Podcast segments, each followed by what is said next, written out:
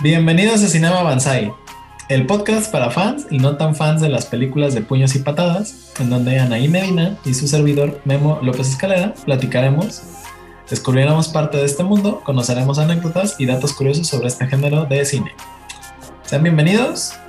El programa pasado eh, hablamos sobre Cobra Kai. Lo quisimos hacer así al revés porque pues Cobra Kai es para nuevas generaciones pero Cobra Kai tiene su origen en eh, una saga que es aún eh, es muy recordada y es muy querida y es Karate Kid. Bueno, yo no sabía que Karate Kid, la 1, se llama El Momento de la Verdad. Eso lo descubrí hace poco. ¿Sí? Karate Kid, El Momento de la Verdad. Ándale. Mira, Karate Kid fue, es una película que se filmó en 1984.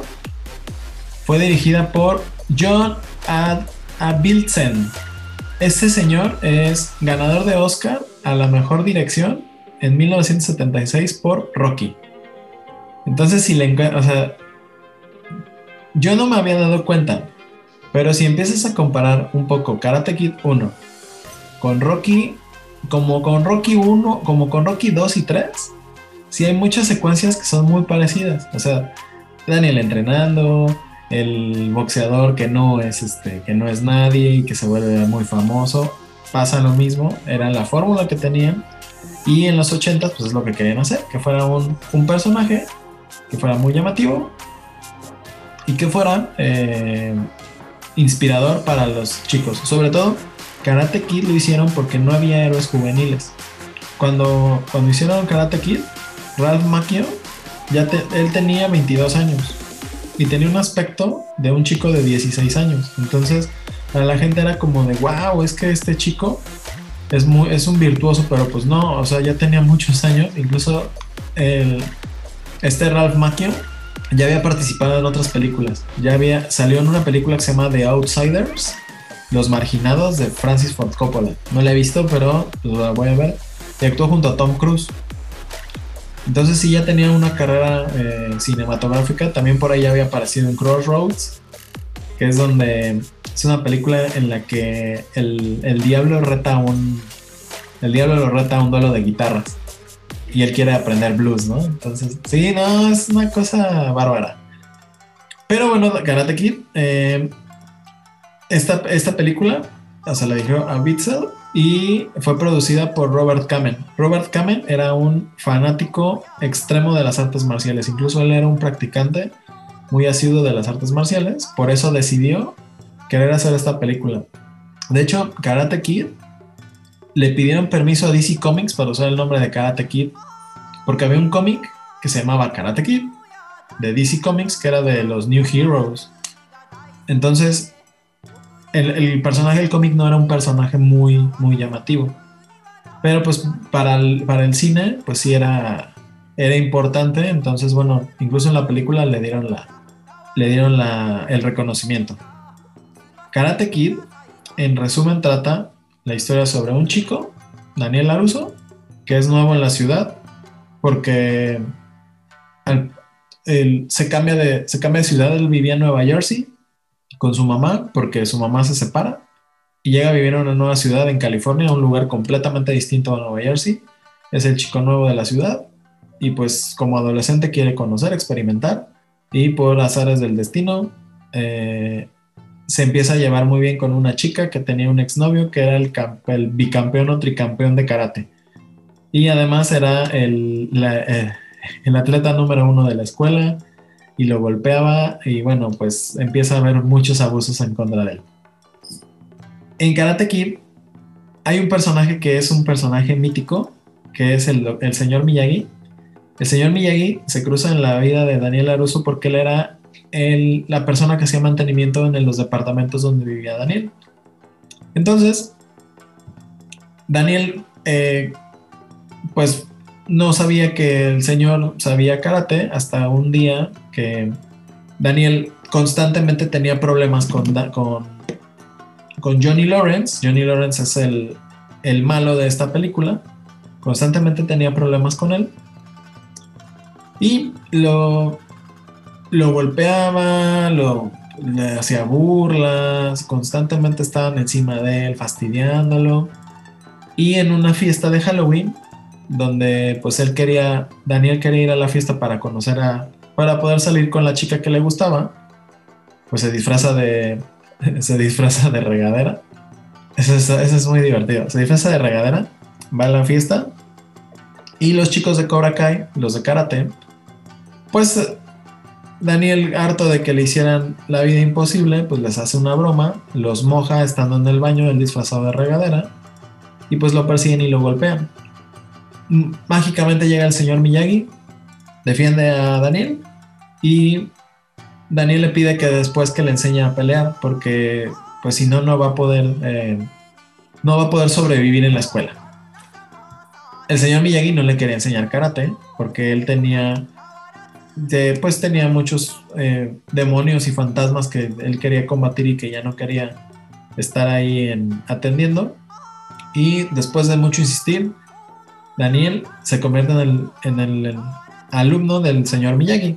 Y el señor Miyagi le empieza a enseñar karate de una manera muy chistosa, que a todo el mundo le pareció gracioso, que era eh, encerar, pulir, encerar. En inglés es wax on y wax off entonces es algo muy divertido porque se volvió un, icono de la, de la cultura popular de, de ese momento. Los malos de esta película Cobra Kai son dirigidos por un entrenador que se llama John Kreese. John Kreese es un veterano de la guerra de Vietnam que había sido campeón del ejército de Estados Unidos, pero él basaba su karate en un estilo violento y fuerte y que sirviera como un arma de un arma para dominar. Pero el señor Miyagi su karate es completamente diferente, su karate es solo para la defensa, que es, el, es la base principal del karate, que solo sirve para la, defensa y no el ataque intencionado. Y pues ahí empieza todo este, esta aventura de Daniel, un chico que se veía débil y que se veía muy fácil de bulear y de golpear, se convierte en un peleador eh, digno y se convierte en, en una estrella del karate, gracias a las enseñanzas de un maestro antiguo. Anaí, ¿hace cuánto tiempo viste Karate Kid? Uf, ya tiene. ¿Un poco no es una película que te inspira? O sea, desde... Ya tiene. Sí, sí, sí, pues es que es Como una película... dos años la última vez. Yo recuerdo haber visto Karate Kid Creo cuando que la que más has visto, las dos. La 2... Ah, sí, yo igual cuando era niña, pero pues, Sí, bueno, o sea, Karate Kid salió en el 84. Yo nací en el 83. O sea, yo las vi ya como en el 90 todas. Porque incluso Karate Kid 3 yo fui al cine. Me llevó mi papá. Pero sí, o sea, es una película que lo que quisieron hacer es que el- hubiera un héroe juvenil que motivara a, los chicos y pues que fuera una, una persona muy llamativa en el, en el mundo del, del cine. Yo estaba viendo que el, cuando, cuando empezaron a hacer la película de Karate Kid, había Daniel LaRusso, era, perdón, Ralph Macchio era el, person, era el actor que menos querían para el personaje. O sea, querían que fueran personajes y que fueran actores un poco más famosos. O sea, por ejemplo, querían para Daniel LaRusso, querían a Robert Downey Jr. o querían a Charlie Sheen. Imagínate a Charlie Sheen siendo Daniel LaRusso. De hecho, el hijo de Clint Eastwood también audicionó y como le dijeron que no, su papá este, prohibió cualquier producto de Coca-Cola en las películas y en los rodajes, porque su hijo no consiguió el papel. Sí, hizo su drama el señor Clint Eastwood. Porque no aceptaron a su hijo. Pero pues es que también, o sea, Daniel LaRusso era el Ralph Macchio. O sea, es increíble que tenga, en la película cuando la grabó tenía 22 años y se veía súper chiquito. Sí, O sea, sí fue lo que... Incluso le apostaron, o sea, a esa película porque él creía que con eso su carrera iba a despegar. Y bueno, pues no, no pasó eso. O sea, Daniel, Ralph Macchio toda la vida fue Daniel LaRusso. A la fecha sigue siendo Daniel LaRusso porque no, yo no recuerdo alguna otra película donde haya salido Daniel- LaRusso. Bueno, Ralph Macchio. O sea, mira, no, no puedo decir otro Ralph Macchio, ni me acuerdo. También es como algo- Daniel Radcliffe, como Harry Potter, ¿no? Que nada más tiene ese. bueno, tiene más, pero pues solo siempre va a estar encasillado en esa. ¿no? Ajá, exacto. O sea, es bien difícil. O sea, se, lo encasillaron ahí y ya fue muy difícil eh, que pudiera salir de, ese personaje. También otro personaje que era importante, bueno, el señor Miyagi En la primera película tuvo una nominación al Oscar como mejor actor de reparto. No la ganó, no, no recuerdo quién ganó ese año, pero tuvo esa nominación. Pero para el papel de, del señor Miyagi querían a Toshiro Mifune, que es uno de los personajes de los siete samuráis. Entonces el director dijo, no, pues, o sea, sí quiero que sea un maestro que sea ancestral, pero no confiaban en el señor, o sea, en, Pat Morita, porque Pat Morita es, es un actor, era un actor de comedia, él apareció en algunas series de comedia en Estados Unidos. Él es americano-japonés, entonces sí tenía ese aspecto como de maestro, pero aparecía en, películas de, perdón, en series de comedia y pues a los directores les causaba conflicto. Entonces ya hasta que se convencían dijeron, bueno, a ver, vamos a darle oportunidad porque pues, sí tiene buen look, ¿no? Para poder ser el, maestro. De ahí, otro personaje que también era muy importante en esa película, Martin Cobb, que es el sensei John Chris, el, probablemente de los villanos más recordados de los años 80. O sea, un villano que, o sea, él era malo por ser malo. O sea, no había, no había sentido de... O sea, él tiene sus frases de de No Mercy, Strike Fair, Strike First, Strike Hard, No Mercy. O sea, pega primero, pega fuerte y sin piedad. Porque pues eso era Cobra Kai. O sea, él era un ex, un ex soldado. Y pues él no le importaba la. No le importaba lastimar a la gente y él quería dominar el, dominar todo lo que se pudiera con el karate. Pero tampoco lo querían a él. Ajá a Martin Coe. De hecho, Martin Coe, está, me encontré que le, le dieron el guion para aprenderse las líneas de John Chris y le dijeron, no, pues tienes una semana para aprendértelo. Pero lo citaron al día siguiente para, para poder hacerle el casting. Y dijo, no, pues ¿qué voy a hacer, no? Entonces la esposa le dijo, no, pues este, pues compórtate como, como el sensei que aparece aquí, o sea, un cretino, un tipo súper rudo. Incluso dicen que en la, en el casting insultó a los directores de escena, insultó al, productor, al director, a todo les dijo sus, cosas y dijeron, ah, no, pues este sí es el personaje ideal. Pero querían a Kurt Russell. Y algo que me parece súper super chistoso es que querían a Leonard Nimoy, al famosísimo señor Spock. Imagínate al señor Spock siendo el John Chris. no, pues no te lo imaginas. Bueno, Jeff Bridges y también está el rumor de que ese personaje lo querían para Chuck Norris. Pero hubiera quedado bien, ¿sabes? Hubiera quedado bien, pero dicen que Chuck, o sea, se volvió rumor y después Chuck Norris lo desmintió.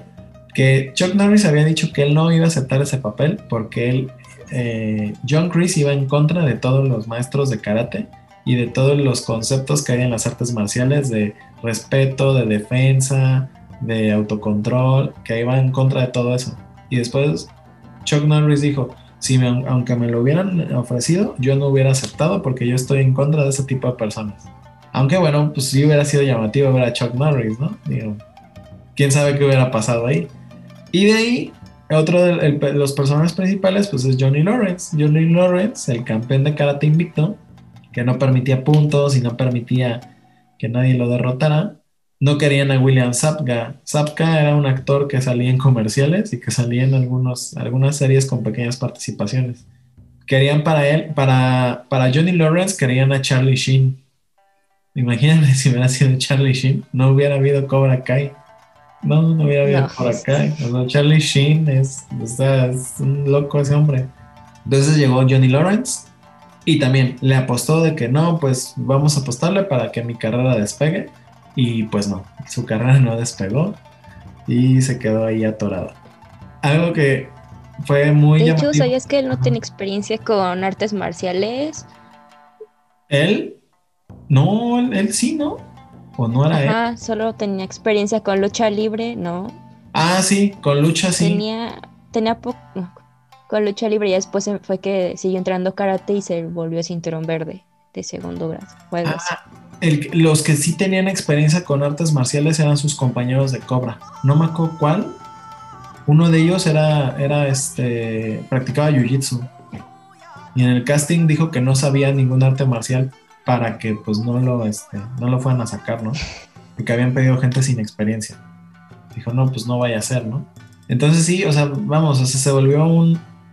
O sea, estaba leyendo que después de Karate Kid en Estados Unidos, se volvió una locura entrenar karate. O sea, empezaron a salir doyos por todos lados. O sea, el karate empezó a ser muy popular en Estados Unidos a partir de la película de Karate Kid. Y pues todo el mundo quería o hacer la patada de la grulla.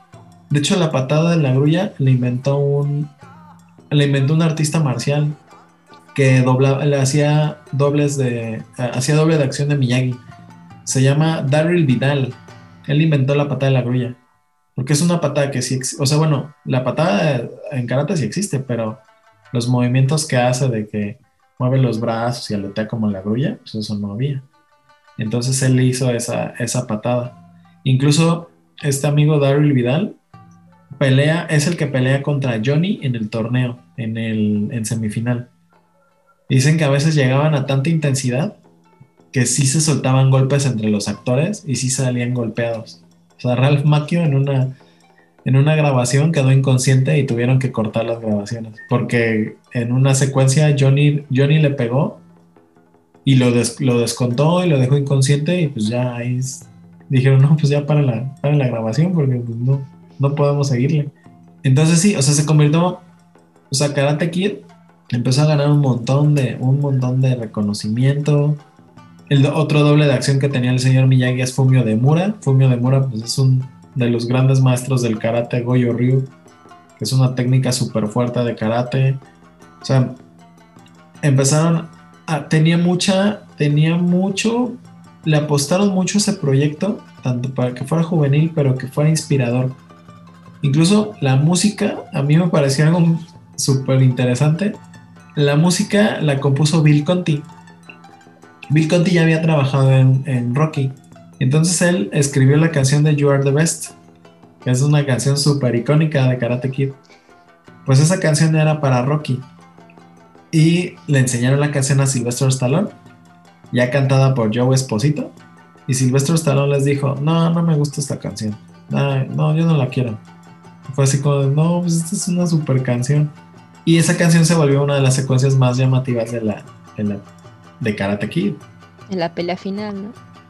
ajá, un poquito antes del final, el, de la música de la pelea final, bueno, sí, la música la, escribió Bill Conti, pero esa la, la, secuencia donde están peleando Daniel contra todos los Cobra, esa, es la de You Are the Best, y se volvió súper icónica para... Incluso creo que al ser los directores que habían estado en Rocky, tenían como esa misma mística de que o sea que vamos a poner música que sea motivante y que se vea nuestro personaje principal convirtiéndose en un super peleador, ¿no? Así fue como de wow. Y sí, y sí estaba muy llamativa, o sea, sí, sí te emocionaba mucho. O sea, le hicieron esa película, tiene un presupuesto de 8 millones de dólares y recaudó 90 millones de dólares. Pero eh, yo encontré cifras que era solo en Estados Unidos. Entonces sí. Y aparte fue la película más alquilada del 85. Wow, o sea, sí, imagínate, pues sí, era. ¿Cómo, cómo hubiera sido? ¿Cómo era el mundo donde alquilabas películas? no sé, yo me recuerdo solo Netflix, pero. Ahí va, y no fuiste a Blockbuster. No, en mi casa no había, no había videocentro. No, no, está peor. Sí, aquí se volvió también muy llamado, o sea, Karate Kid era una película obligada para ver. Yo recuerdo de niño que incluso en, o sea, estaba de estreno Karate Kid 3 y en cines estaban la, la 1 y la 2, o sea, para que la gente la siguiera viendo. O sea, no es como ahorita que, que las películas solo las ves una temporada y ya de ahí pues ya no están, ¿no? Ahí la gente pues sí, este, podía seguir viendo Karate Kid. O sea, se hicieron muy, o sea, sí, sí fue un impacto bastante en la cultura popular. O sea, vamos, la frase de wax on, wax off, o sea, sí es como pulir, encerar, o sea, todo el mundo, hasta de burla decías, ah, ahora vamos a, pintar la puerta, para arriba, para abajo. Todo el mundo empezó a hacer burla de eso, pero se les quedó muy clavado. También algo que, o sea, era una película que tenía tanto interés en las artes marciales. De hecho, eso de, de, de pulir y encerar, esas técnicas las hizo el productor, este Robert Kamen, porque Robert Kamen sí practicaba artes marciales. Entonces él dijo, bueno, pues voy a, voy las cosas que yo entreno, pues voy a ver cómo las aplicamos y que se tenga un toque un poco más, más divertido. Por eso hizo esas partes de, de pulir eh, y encerar. También algo que esta película está tan cuidada que recuerdas en, en la pelea final, el referee que sale. Sí. El referee era un peleador real de artes marciales, se llama Pat Johnson. Y Pat Johnson era el que les hacía las, este, les enseñaba todas las coreografías que tenían que hacer para pelear. Incluso Pat Johnson le enseñó una técnica de combate a Pat Morita y a Daniel Laruso. Y a los Cobra Kai les enseñó otra técnica de combate, completamente distintos. Y los tenían separados para que no se hicieran cuates. Entonces, para que en pantalla se vieran como que pues, se detestaban. Entonces, pues sí, esa, sí, la gente sí estaba muy metida en, el tema. O sea, sí fue, o sea, sí fue un suceso en ese momento. Y obviamente cuando ven un suceso, bueno, en Rotten está, tiene calificación de 89%. O sea, creo que es de las películas de artes marciales que tienen mejor calificación. Y en IMBD tiene 7.3, esa creo que no le fue tan chido. Pero después se fueron en picada con las otras dos. Sí, después las otras dos, pues como lo vieron ya como el negocio, o sea, como fue un fenómeno tan importante Karate Kid, pues decidieron hacer Karate Kid 2. Pero la historia de Karate Kid 2, más, más que ser la historia del chico que se supera y que puede vencer sus miedos y a través del karate logra lo que quiere, pues Karate Kid 2 se volvió una, entre una historia de amor del señor Miyagi, una historia de amor también de, de Daniel con Kumiko, y un pleito entre Miyagi y Sato, su amigo Sato, que se habían hecho un pleito a muerte y a la mera hora nunca se pelean. pues ellos le apostaron de, esa película. Siempre fueron los mismos, el mismo director, a Bitzel, a Bilsen y Robert Kamen. En, en esas tres películas sí fueron los directores. En las otras dos, pues ya es mejor ni mencionarlas. Pero en Karate Kid 2 le apostaron porque, bueno, pues se iban a Japón y pues qué mejor de que ver, conocer los orígenes de, del karate y del señor Miyagi que ir a Okinawa. Okinawa es, el, las, es la ciudad, no, no es la ciudad, es la, es, la es una provincia de Japón en donde se originó el karate hace muchos, muchos años. Entonces sí tenía como ese poder y esa, esos tintes místicos. Y obviamente, pues como americano a todo le sorprende a, Daniel Aruso, pero la película se, o sea, por momentos se vuelve súper repetitiva porque solo golpean a Daniel, solo están Miyagi peleando con Sato, Miyagi ahí peleando con gente del, del, pueblo, o sea, se vuelve muy repetitiva. Y la manera en que tiene desenlace esta película es que el, o sea, Daniel descubre una técnica, una técnica de, defensa de los Miyagi desde hace mucho tiempo. El tamborcito. Con el tamborcito. O sea, y, ya se lo había enseñado, Miyagi se lo enseñó durante toda la película. O sea, le enseñó con los, con los péndulos, con los ganchos esos que le ponía un péndulo de madera, con esos ganchos, le enseñó con los, con los hielos, o sea, le enseñó con un montón de cosas y Daniel no entendía.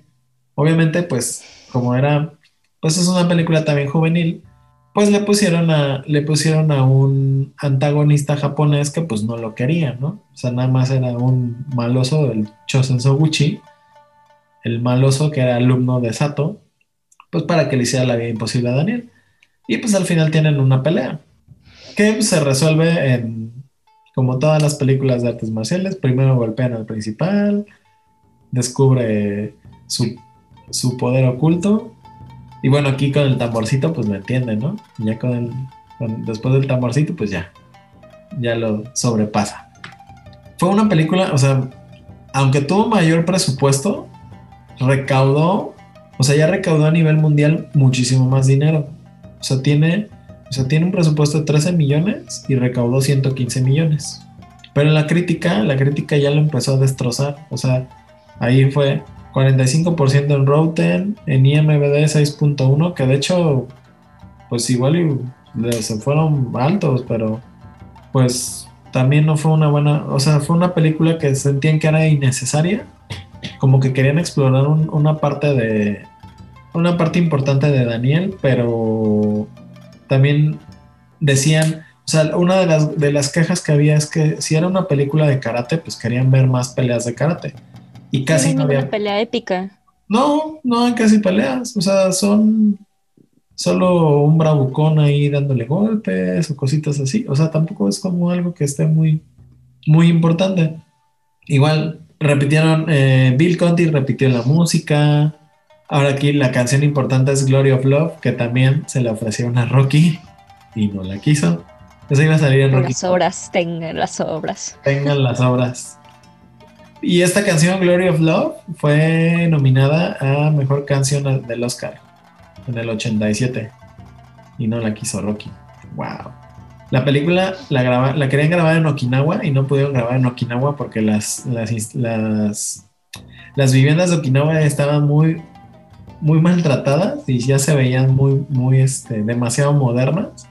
Entonces construyeron todo un set en Hawái y recrearon todo el pueblo de Miyagi en Hawái. Entonces, bueno, pues ahí les fue mal. Entonces, pues sí, o sea, es una película que tiene sus cosas buenas, no tiene, tiene otras cosas que pues sí tampoco son tan divertidas, pero pues es parte de la saga. Entonces, siento que ahí, cuando le hicieron, eh, estaban experimentando como qué querer eh, hacer, y como vieron que no les salió como esperaban, pues decidieron hacer Karate Kid 3. Y Karate Kid 3 es la copia de Karate Kid 1, solamente con dos malas. O tres malas, ¿no? Sí porque uno no es suficiente. porque uno no es suficiente, vamos a tener tres malos. Aquí, bueno, la, la sinopsis de la, de la serie, de, la, de esta película es Daniel, después de que tuvo un viaje en Okinawa, donde regresó de Okinawa y no supimos qué pasó con la tía Yuki, no supimos qué pasó con, con Kumiko, no supimos qué onda con Chosen, Sato, bien, gracias. O sea, personas que eran importantes en la historia los dejaron de lado. Y la historia está basada en que invitan a Daniel a un torneo de artes marciales. Él no quiere pelear en las artes marciales porque entiende que pues no todo es campeonato y no todo es este reflectores. Y pues los malos, los Cobra Kai que se quieren vengar de él, pues lo obligan a que se meta al torneo, pero bueno, tratan de de jugar con sus sentimientos y herirlo y lastimarlo y irse que, le hable feo al señor Miyagi y cosas así. Pero es una película que es la copia, la copia tal cual de Karate Kid 1, solamente que aquí pues Daniel de repente sí tiene su lado malo y empieza a hacer cosas malas. Pero pues es una película también esta sí ya no le fue tan bien, o sea, tuvo un presupuesto de 12.5 millones y recaudó 38. O sea, tampoco, o sea, ya la gente ya no estaba muy contenta. Y en Rotten le dieron 15%. 15. Sí. Imagínate, de un 89 pasaron 15. Sí, de una película de obra, obra de arte a ser una película de relleno. Así como de wow. Y pues obviamente no fue una película bien recibida por el público. Bueno, por los críticos. Yo como niño fue una película que disfruté como no tienes idea. Sí, pero ya después entiendes que, o sea, ya de repente ves a, al, a Ralph Macchio y ya decías, no, pues ya es una, o sea, se ve, se ve, se ve exagerada su actuación en algunas partes. Es como de, bueno, ya nada más exagera, o sea, Daniel San ya no tiene como un porqué, o sea, es demasiado como impulsivo, no sabes qué, qué va a hacer. O sea, se lo justificaron con que no, pues vamos a, vamos a tener bonsais y me salgo de la universidad y vendo, vendo arbolitos, arbolitos bonsai. Y el señor Miyagi que pues no lo quiere entrenar para, para la pelea. O sea, sí, pues, se enojan, se pelean. Sale John Chris otra vez. Después de que pues Miyagi lo humilló. O sea, no hubo como, como una construcción del personaje que fuera muy llamativa. O sea, igual culmina con Daniel San en el torneo. Ah, porque además Daniel San ya no pelea en todo el torneo. O sea, como ya es el campeón defensor, ya Daniel solo pelea a la final. Así, no, pues bueno. Ya jefe. Ya jefe, o sea, ya para qué, ¿no? Le ponen a un. Le ponen a un villano joven que pues lo lleva al límite y lo maltrata y lo golpea. O sea, sí, fue una película que, pues, solamente digamos que es parte de la historia y que está ayudando para que aparezcan personajes en Cobra Kai. O sea, eso es todo, porque creo que la, la cuarta temporada que venga van a aparecer los personajes de esta película. Porque si en Cobra Kai 3 aparecen los de Karate Kid 2, pues aquí van a aparecer los de Karate Kid 3. Esta también, sí, ya la viste, ¿verdad? Sí. Sí, pero es como esas que pasan sin pena ni gloria. De hecho, estaba hablando con mi hermano. Dice, ¿cuál es la 3? Y estábamos así como de, no, la 2 es cuando van a Okinawa. Y la 3 ya dijo así como, ¿sí la vimos? no, sí, sí la vimos. Pero sí, como que no nos acordábamos muy bien de la trama. Y fue de, ah, sí, los arbolitos. Ah, sí, lo hacen malo. Y ya. Sí, o sea, no hay como... O sea, intentaron que, pues, Daniel San se convirtiera en un personaje malo, pero pues al final tampoco, o sea, llega Miyagi y lo salva ya. Y bueno, pues también, o sea, la justificación siempre que usaron fue de que no, pues su mamá no, nunca estaba pendiente de, Daniel San, ¿no? O sea, ahora su mamá se había ido a Nueva Jersey a cuidar a alguien y, y Daniel San, bien, gracias, ¿no? Ahí sobrevive como pueda. Entonces, pues sí, o sea, está un poco... Mm, o sea, sí, sí fue innecesaria esa película o la historia hubiera sido diferente, o sea, hubieran tratado de llevarlo hacia otro lado, o sea, no nada más ir al torneo, que pues el torneo pues sabíamos que iba a pasar, ¿no? O sea, pues lo iba a ganar, que pues es de Karate Kid. Pero a lo mejor la cosa... Es el principal. Es el principal, o sea, cómo llega a ese final, ¿no? O sea, quizá un poco lo que intentaron hacer en Rocky 5, de que pues Rocky ya se vuelve pobre y y pues ya, o sea, se pelea con el, con este chico, el, chico que entrena, pero ya nada más por la cuestión de mantener, mantener el honor, ¿no? De peleador. O sea, algo así hubiera pasado en Karate Kid, o sea, que... Y también es bien ilógico que todo el tiempo lo estén golpeando, o sea, eso sí ya era demasiado, o sea, sí era como, oigan, o sea, está bien que pues es la fórmula que utilizan de que pues primero golpean al héroe y y lo maltratan y eso, y pues ya después sale, ¿no? Pero todo el tiempo, toda la película, sí era como. Sí, era, era muy tedioso. Sí, como Daniel, ya, ¿no? O sea, tantito, ¿no? Meten las manos. Y todo el no tiempo. Pongas la otra.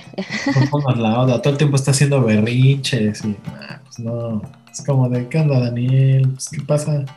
Entonces, bueno, pues fue una película que yo creo que por mucho tiempo bueno, esa y la siguiente que es The New Karate Kid o The Next Karate Kid, donde se aventuraron a tener un Karate Kid mujer. Así estuvo padre. Eso estuvo padre. O sea, la idea no me parece mal, pero cómo manejaron la historia fue como de, ay, por favor. O sea, la historia es ahora una chica que es rebelde, que va a vivir con su abuela la lleva a vivir con un amigo de su abuelo. Así, ok, eso no es como muy normal, ¿no? Entonces, y es el señor Miyagi. Ajá, no. O sea, sí, no es nada. O sea, y lo que no me gustó, por ejemplo, de esa es que, o sea, de hecho, Karate Kid era Daniel y Miyagi juntos. O sea, por ejemplo, en Cobra Kai, bueno, el señor Miyagi pues ya está muerto y el actor también pero todo el tiempo le están haciendo referencias y todo el tiempo se, recuerdan cosas de enseñanzas de Miyagi y cosas así. Pero aquí en Karate Kid, en la 4, pues, o sea, Miyagi es como un personaje nuevo, o sea, es alguien más que pues sí sabe karate y va a ayudar a, va a ayudar a, a Hilary Swank a convertirse en una peleadora. Aquí no hay un torneo de por medio, pelea contra unos rufianes de la preparatoria salvo un halcón. Así de bueno. Pues, se va a entrenar a no sé dónde. Entrena con unos monjes eh, que están este, rascando, rascando este, unas, unas, unas cosillas. no hay. Y por ejemplo, lo que no me gustó es que no hubiera referencias de, de, de Daniel Aruso. Porque se supone que siguen en California. Entonces, bueno, pues a lo mejor hubiera por ahí hubiera aparecido Daniel Aruso, de que, ay, mira, vamos a entrenar o vamos a hacer esto. Pero pues nada, no hay nada de eso. O sea, fue como de, bueno, pues la, o sea, la Karate Kid fue la, la pusieron ahí como, bueno, pues sí, hay que aparezca. Afortunadamente, Hilary Swank, después de ese bache, sí salió en otras películas buenas. Ah, sí, claro. Sí, sí, sí, claro. O sea, no le fue mal. O sea, después de todo, no le fue mal. Pero esa película, pues sí, también siento que ya era como innecesaria. O sea, yo creo que cuando vieron el fracaso de, de Karate Kid 3, dijeron la 4, no, ah, pues vamos a darle la vuelta a ver qué, qué onda, qué pasa. Y pues no, o sea, prácticamente solo recuperaron el presupuesto. O sea, la película les costó 12 millones y recuperaron 15. O sea, salieron tablas con esa película. Y Rotten la tiene con 7. Y aparte, imagínate los gastos de otras cosas. Ay, ¿en serio? ¿Manda? Órale. Sí, Rotten tiene 7. Y con IMBD le pusieron 4 puntos. que tiene mejor calificación. Pensé que feo caso. Sí, pues hicieron una película ahí muy rara. O sea, quizá la idea no era mala. O sea, que aparece un personaje femenino peleando. O sea, sí hubiera sido más llamativo, pero pues igual la construcción del personaje. hubiera tenido más apoyo del karate, pero pues sí que hubiera salido por ahí este Daniel Aruso pues ya más grande y dándole algunos consejos como como en, en karate se llaman senpais los los alumnos mayores, ¿no? Los como hermanos mayores. O sea, pues no hubiera estado nada mal, pero bueno, aquí fue más como una comedia juvenil con patadas. Y con el señor Miyagi que pues está ahí. Sí, aparte el señor Miyagi ya se ve todo raro. Sí, no sé, ya no tiene la misma esencia.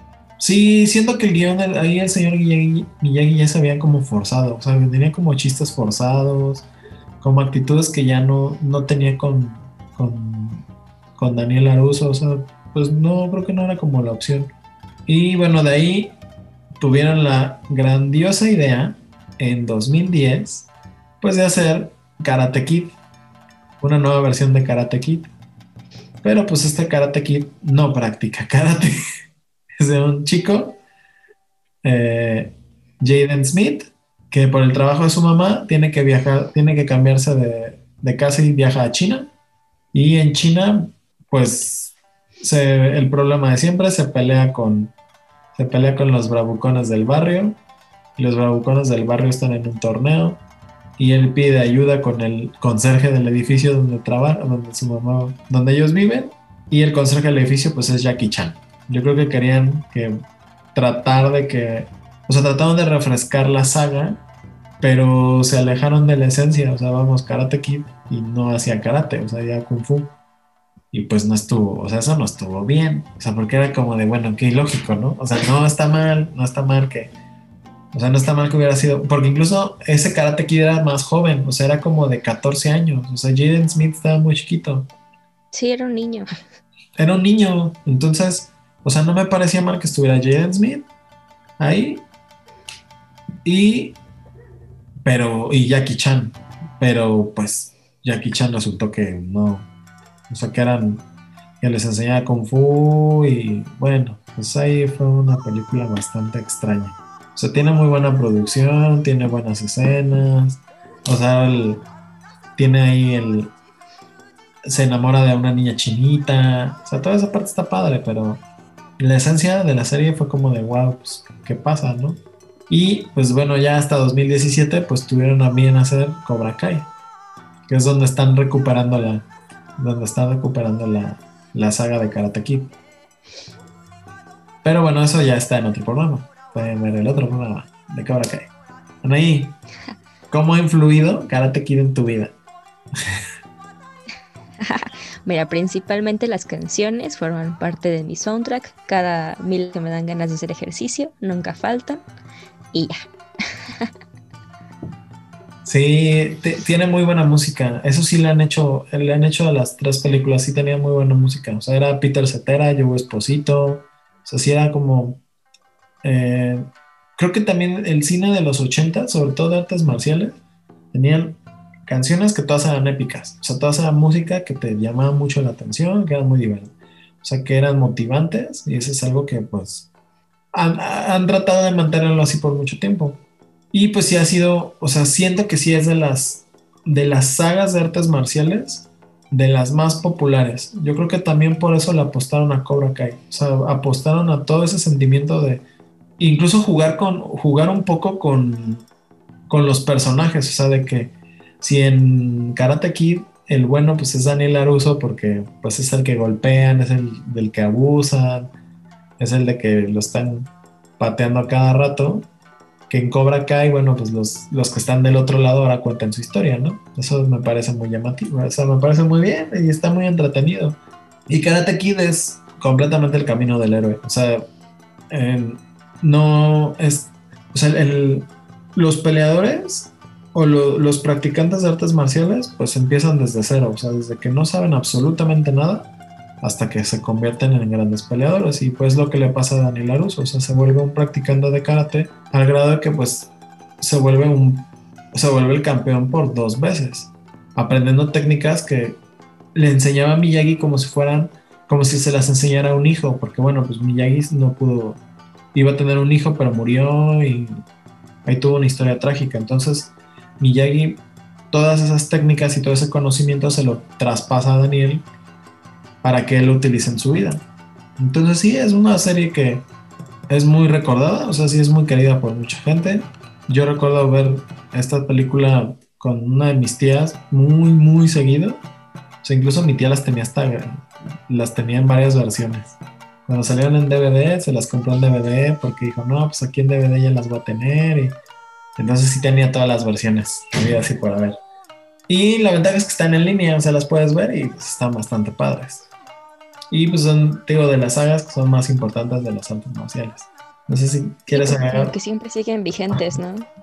Sí, son películas que no, no, o sea, no les ves el paso del tiempo. O sea, aunque sabes que son de los ochentas y que se veía distinto, o sea, son como historias que se ven muy, o sea, que no envejecen. O sea, siempre son actuales, siempre están eh, muy bien.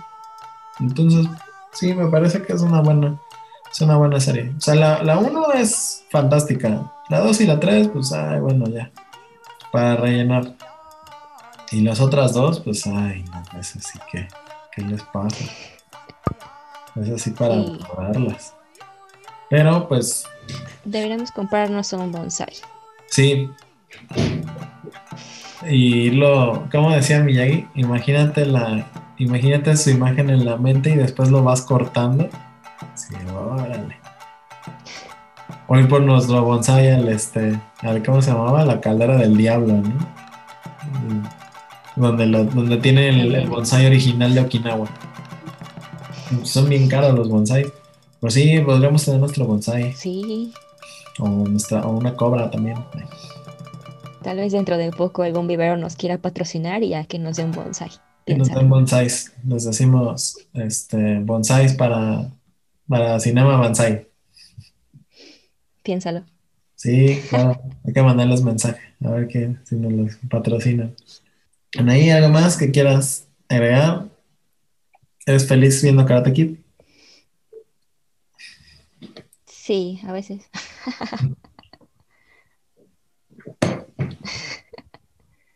Sí, es una película que sí dan ganas de verla. La uno sí, o sea, si te la encuentras en la tele, si la ves y la disfrutas. Sí. sí. En la música es muy o no sientes feo de cambiarle. sí, no, no sientes feo y te quedas ahí viéndola. Entonces es una película bastante, bastante amigable, bastante familiar. Digo, esas películas sí la puedes ver con tu familia y no hay ningún problema. No hay exceso de violencia, no hay eh, golpes explícitos, cosas así. Pues no, es una bastante, bastante familiar. Pues Karate Kid eso es todo, amigos. Eso es todo, amigos. Karate Kid es de las películas que vamos a recordar. Y les tendremos sorpresas para el próximo programa. Todavía vamos a decidir de cuál película vamos a hablar porque hay muchísimas que... Como de qué hablaremos. Eh, ¿Ves que de Bruce Lee no hemos hablado? O de... Operación Dragón. Operación Dragón. O nos hablamos de los siete samuráis. Ay, no, bueno. No, es que esas de Akira Kurosawa. Hay que tener mucha paciencia para... Ya pensaremos de cuál hablaremos. Pero mientras eso llega, bueno, mientras, mientras eso pasa y ese, ese tiempo llega, nosotros nos despedimos. Eh, agradecemos que hayan estado por aquí con nosotros. Eh, recuerden denle, denle suscribir, denle clic a la campanita, denle like al video, compártanlo, apóyenos con nuestras redes. Anaí, ¿en dónde te pueden seguir? Ahora sí me acordé. Es, en Instagram estoy como AnaiMC guion bajo, guion bajo guion bajo, guion bajo. Parece que Eh, Cuando lo pongan parece que tiene, do- que tiene un guion bajo muy largo, pero no, son dos guiones bajos. Son los que, sí. Sí. Y a mí me pueden seguir en arroba. Otro no estaba disponible, pero No, pero está bien el super guion bajo.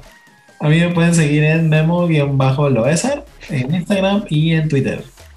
Y nos vemos pronto. Y diviértanse, sigan viendo películas de artes marciales.